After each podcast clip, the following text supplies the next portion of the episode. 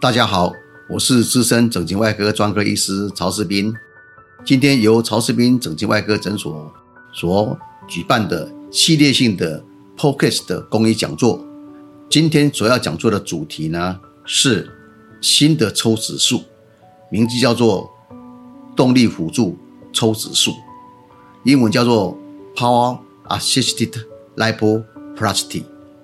那名称就是用动力的方式呢来辅导抽脂，用电动的动力。好，先讲讲现在抽脂的概况哈。目前我们全球哈最受欢迎的手术排名哈，抽脂是仅次于隆乳，变成第二热门的美容整形手术。可见到说，抽脂及隆乳呢，身材的美容呢，是对爱美女性呢是。他们是最感兴趣的哈。那抽脂手术呢，现在也是鉴定是一个非常安全的手术。虽然偶尔会听到抽脂死亡哈，那没有去做到麻醉，找麻醉医师来做麻醉的问题，而不是抽脂本身哈。那抽脂本身是安全的。美国鉴定说，抽脂本身呢，它的出现问题的几率呢，大概就万分之二了。所以列定是一个安全措施，只要你找到麻醉医师来做全身麻醉呢，抽脂就不会有问题。会出问题就是因为抽脂的医师以及麻醉医师是同一人，这样的话分身划骨呢才会造成问题啊。所以所谓的安全的手术呢，界定的大原则是麻醉要找麻醉专科医生啊，而不是一般的混在一起两个一起做。那如果这样的话，不只是抽脂危险，任何手术都是有危险的。只要全身麻醉、拉皮的、隆乳的，或者腹部整形，都会出现这个死亡的危险。因为麻醉呢，致死呢是死亡率在手术中，大部分的手术致死的死亡率呢，九成以上都是麻醉引起的，我们叫做麻死啊。可是，一般民众不知道说啊，手术死亡，其实手术中最危险就是麻醉啊。所以这是一个安全考量里面的很重要的 point 啊。所以，我一般我们在我我的做的公益讲座，或者在我们台湾美容外科医学会呢所宣导的公益啊，或者这个整形公益微教呢，都把它列入重点来说明啊。说美容手术呢安全第一，那美容手术呢一定要找手术医生要正规的整形外科医师，麻醉要找正规的麻醉科医师，而不是麻醉师。麻醉师是麻醉小姐啊的简称哈。麻醉师跟麻醉医师差一个字呢，是天地天壤之隔，所以要把麻醉专科医师哈，这样整形美容就会安全，包括抽脂在内。那现在开始讲这个，我刚刚提到了新的抽脂术，叫做动力辅助抽脂术。那这是一个什么东西？以及它现在在目前大家听到很多的抽脂手术的比较上是属于哪一类型的哈？我我跟大家来说明一下哈，目前这个抽动力抽脂术是最新的，叫做第四代抽脂术哈。那既既然第四代，那可能有第三、第二、第一嘛哈，大家一定会好奇，所以我就问跟大家来做一个概括性的说明哈，在台湾以及全世界都是一样的哈。第一代是最早的哈，大概是四五十年前呢，啊，我们叫做抽脂干性抽脂，就直接把那个抽脂仪器呢穿穿进我们的。肥胖区就是脂肪区，那直接抽叫做干性的哈，那这样造成不好的疗效，容易流血啦，抽脂效抽脂量又不多。后来第二代改良叫湿性抽脂，所谓湿性就是说先打水进去，打生理食盐水，还有一些麻醉药水哈，还有一些还有一些血管收缩剂在里面。这样的话呢，就可以增高抽脂的量，减少出血量哈，叫做第二代湿式的。那接着进一步就是变成用各种不同的。进一步的仪器来抽啊，大家听过了，就是超声波抽脂，哦，或者镭射抽脂，或是水刀抽脂等，这些是概括在第三代哈。那这这个为什么会有这种不同名称呢？是因为它要把脂肪抽掉的的一个的一个技术了哈。因为脂肪要抽，一定要让它先软化，或是它脱离抽才会安全。因为脂肪周围有血管跟神经啊。那要把这个地方抽掉，脂肪拿出来，才不会伤害血管跟跟神经嘛。所以用水刀，比如说水刀式抽脂，用水用水的冲刷，哦，这是一支抽脂管进去的，抽脂管里面呢附上那个强力的水柱，哦，利用水冲刷，很快的冲把那个脂肪冲散掉，然后再吸吸出来，把它吸掉，叫水刀抽脂。那镭射抽脂呢，就是用镭射机、镭射仪器进去，用这个线、镭射那个管线呢进去呢，把那个啊脂肪呢，用镭射把它打下来，哦，打下来呢，啊，它就怎么哎可以抽出来。那超声波抽脂呢，或是大家听过微缩哦，微缩是一种英文换名字，英文叫做 VESO 哦，VESO 哈，也是一种超声波抽脂的比较先进的型号。那超声波抽脂呢，就用超声波。超声波的一个抽抽脂管里面附上超声波，超声波进去以后呢，英文叫 ultrasound 哈，来波啊 suction 哈，那个超声波进去啊会震碎，用超声波震碎那个脂肪，震掉让脂肪软的，震掉变成小颗粒，然后把它抽出来。好，大家这样听懂吧？超声波抽脂。那我讲的这个动力抽脂呢，是更进一步了。什么叫动力呢？就是用电动力，电动的力气。那电动力气怎么做呢？就是把这个抽脂管哦，前后很快速的动，前后很快速的动，动的很快速，前后摆动的话呢，它就会一前一后的冲撞，冲撞就会把脂肪冲软、冲脆，然后把它挤出来，就叫动力辅助性的啊，用动力来辅助的抽，那它动力很快，一分钟在三四千次啊，这样的一快速的动力呢，就可以有有效的把脂肪冲软了哈。所以这些名称抽脂名称都是因为如何把脂肪冲。冲小、冲淡、冲冲开，能够来抽的用意啊，这样大家听得懂吗？那为什么它会变成新的第四代呢？就是因为它的正效果最强，负效果最低了。那什么意思呢？我们先讲那个镭射抽脂。镭射抽脂呢，现在目前大概已经退出市场的了哈，因为镭射呢伤害性最大。镭射是高热、高热能，它在里面的话。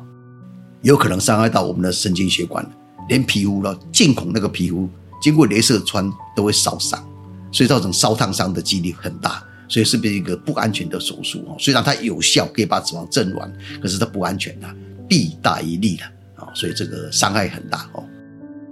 那水刀抽脂还可以用水水的冲刷，可是大家知道水的冲刷哈，力道不太够了，而且冲很多水啊，那整个的区域都。比如说冲大腿、抽大腿或者抽肚子，大腿、肚子都肿起来了，很多水啊，才能够冲掉那个脂肪啊，哦，所以要费很多力气来抽，所以这个经济效益呢，就是不太够哈啊。虽然可以冲进去的时候，我们可以抽出来，可是那个过程中你要花费很多的时间、力气哈，肿胀的过程也是蛮厉害的哈。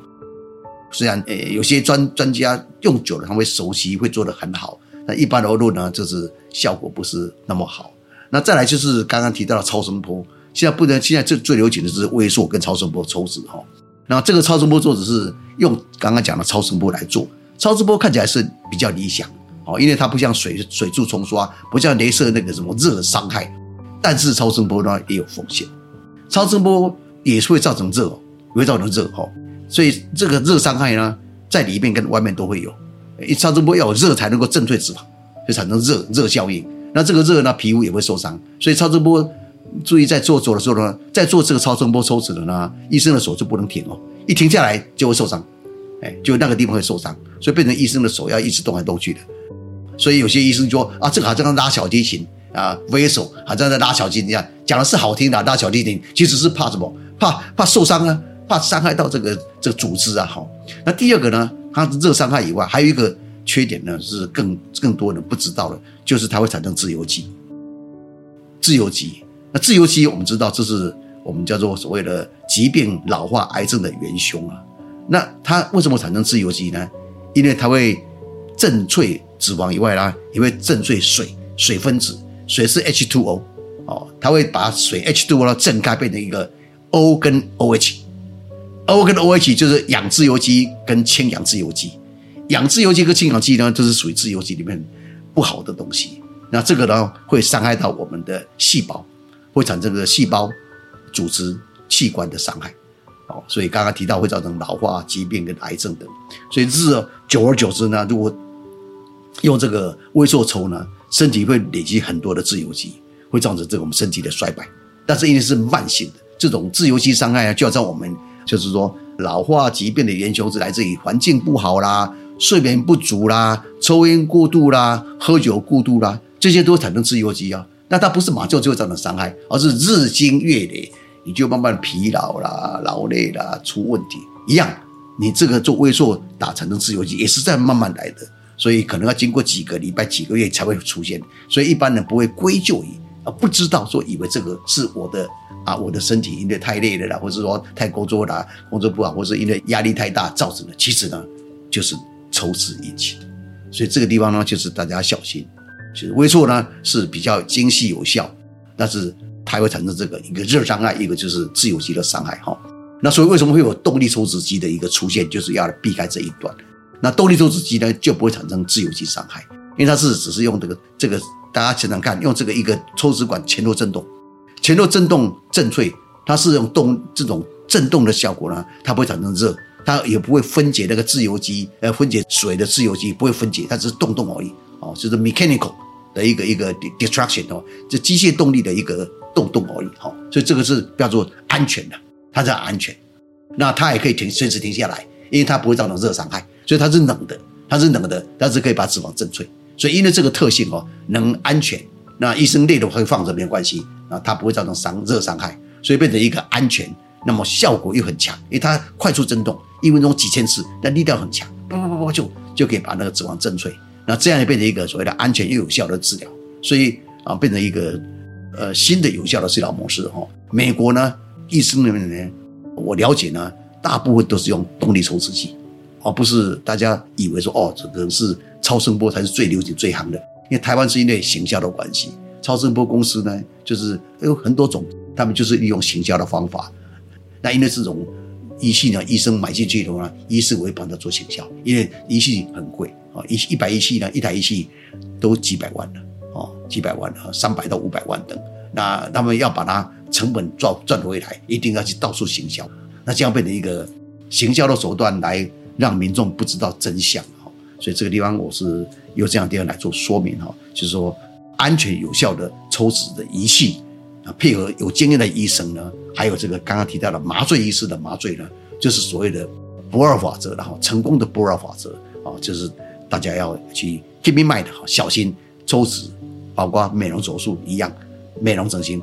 安全是永远摆第一位的。好，那接下来我要讲的是那个抽脂手术的呢前后注意事项哦。抽脂前面呢，啊，要注意的就是你的体重哈，你的体重要保护的一个匀均匀哈，就不要体重有变动哈。因为我们既然是抽脂嘛，就希望把脂肪抽掉。可是如果你体重在短期内又增高的话呢，那抽脂效果就白费功夫啊，对不对？因因为你你。把脂肪抽掉，你再吃进去又产生脂肪，又跑出来就没有意义。第二个呢，也不要在变动过程中，如果一直在减瘦过程中，呃，在减瘦过程中，我们就等减瘦稳定以后再来抽。所以第一个原则就是你的体重保持恒定，呃，两三个月都没事的。第二个呢，你身体没有状况，就是你没有这个任何的疾病哦，比如说高血压、糖尿病，你在 under control 哦，所以控制的好，血压不高，血糖也控制的 OK。啊，或者其他的那个身体的疾病都没有没有什么问题的时候呢，就是一般情况健康情况来抽脂呢，才会得到安全的。这是抽脂前要注意的事项。那再来就是要准备那个叫做抽脂后要穿的紧身衣。那紧身衣呢是一个抽脂很重要的这个啊维护的那个工具哈。那在手术前呢，就要先去买好试穿好。因为手术完以后呢，就马上要穿。在手术完以后，在手术房里面，我们的呃助理人员助手就会帮你手术完马上穿上去。那为什么要穿这个紧身衣呢？因为抽脂完了以后呢，不管你都用什么仪器抽，都会什么淤肿起来、肿胀起来。那肿胀起来呢，一旦肿胀起来，要消消要再消下去呢，就会很慢，可能会拖两三个礼拜才会消下去。所以趁它还没肿胀起来的时候，先穿着。压迫性的一个治疗呢，是有一个治疗的一个预防性效果，所以手术完你要马上穿。那因为马上要穿，你就在手术前要先准备好，你试穿 OK 没问题，可以忍受而且好看，这个时候才能够手术立即立即准备。所以要先买好这个，先准备好手术中手术的时候就马上穿。好，这是第一个哈。那第二个大家会问，要穿多久了？那这个。取决于说你术后有没有做按摩的工作，按摩的工作。那一般来讲，如果你不做按摩，只是靠这个抽脂，呃，这个这个紧身力的，你一般会听到说是三个月，三个月。那你会讲说哇，穿这个紧身衣好像木乃伊一样的，很紧的，你要穿三个月，我的妈呀，那那还受得了吗？尤其是在夏天，那会热死的。对的，没有错。所以呢，我们现在改良叫做三个礼拜，就是除了穿紧身衣以外呢，还要加上这个术后的按摩，说术后的那个抽脂后的按摩。那如果有配套按摩的话呢，紧身衣就从三个月变成三个礼拜，也就不是那么唯一需要的。好，因为按摩呢，也可以消除我们的淤青以及肿胀。还有更重要是，按摩可以让底层，底层就是抽脂的底部的层次，就脂肪跟这个皮下组织呢粘连的地方呢，会什么不再连在一起。那么这样的话呢，我们的抽脂丸常见的副作用叫做凹凸不平的表面，凹凸不平的表面呢就会很快的化解。那所以这个是一个抽脂后的配套措施，叫做术后要按摩。那一般按摩的话是要找这个专业的医学美疗师来做按摩才好，自己按摩也可以。可是呢，一般的力道不够。第二个呢，我们都会偷懒，很累哦，没办法做到位。所以呢，找专业经理人来做专业的工作才是对的。那这个专业经理人就是医学美疗师。那一般会做一个礼拜做两次，那一次呢做大概一个小时左右啊，会用这个仪器啊，专门推脂的仪器以及手技呢来混合做。那患者本身呢，在家也可以自己做，也可以自己拿着按摩棒或者用手推也可以，所以要 mix together，就是要混在一起，就是一个礼拜呢来两次呢，到这个帮你抽脂的医院呢，他们如果有这个医学美疗师的话，帮你做按摩的话，就去给他们做哦，不然就是去找外面的专门做按摩的地方做，那配合自己做哦。如果你有你有这样做的话呢，我刚刚提到的那个穿紧身衣呢，就可以从三个月变成三个礼拜。那就就很简便舒服了哦，这是抽脂完以后呢重要的工作。好，那今天我们的主讲的主题哈，就是啊新的抽脂术哦，叫做动力辅助抽脂术哦，就介绍到这里啊。我是资深整形外科专科医师曹世斌，我们下一个 podcast 的主题再见。主持人曹世斌医师简介如下。一、东方美容外科医学会台湾国家代表；二、全球华裔整形外科医师协会理事；三、高雄长庚整形外科创科主任十年；四、台湾美容外科医学会顾问及前任理事长；五、台湾美容医学产业全国联合会副理事长。以上为本集 podcast 内容，感谢大家聆听。